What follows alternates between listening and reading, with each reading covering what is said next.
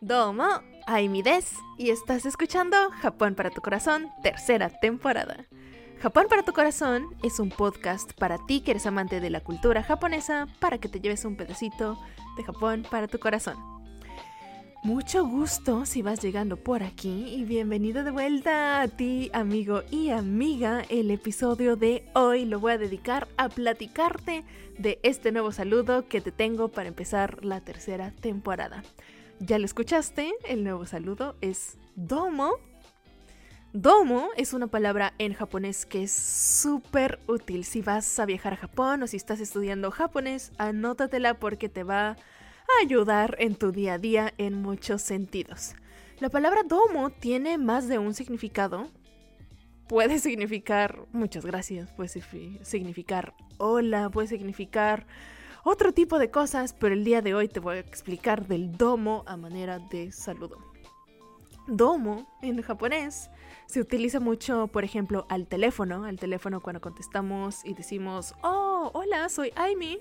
Digo, oh, domo, Aimi des. O cuando me quedo de ver con alguien y le estoy saludando así de lejitos, digo, oh, domo, así como, hola a lo lejitos. Es como un intermedio entre un saludo formal y uno informal.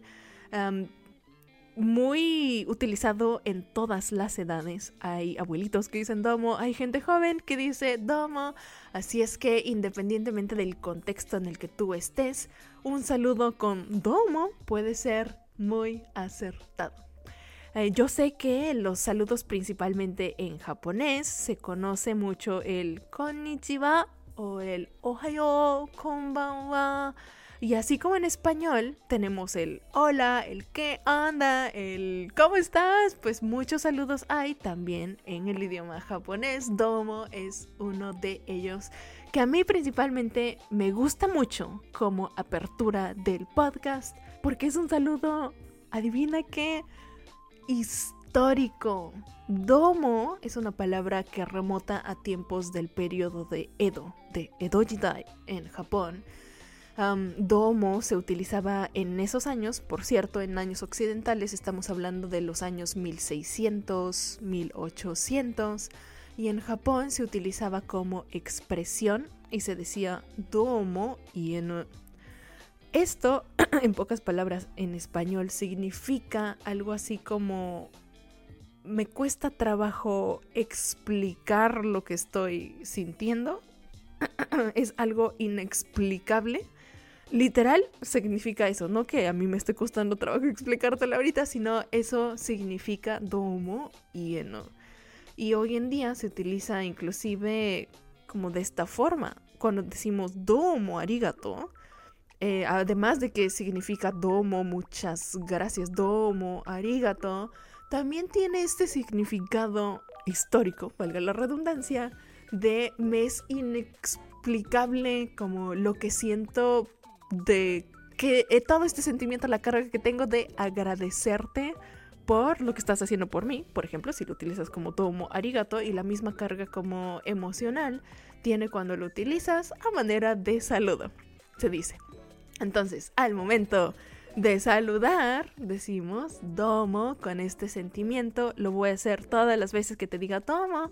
Con ese sentimiento también como de tengo tantas ganas de agradecerte, de compartirte, de ¡Ah! ¡Domo! Ay, mi des. Y es así como te voy a saludar de ahora en adelante en esta tercera temporada.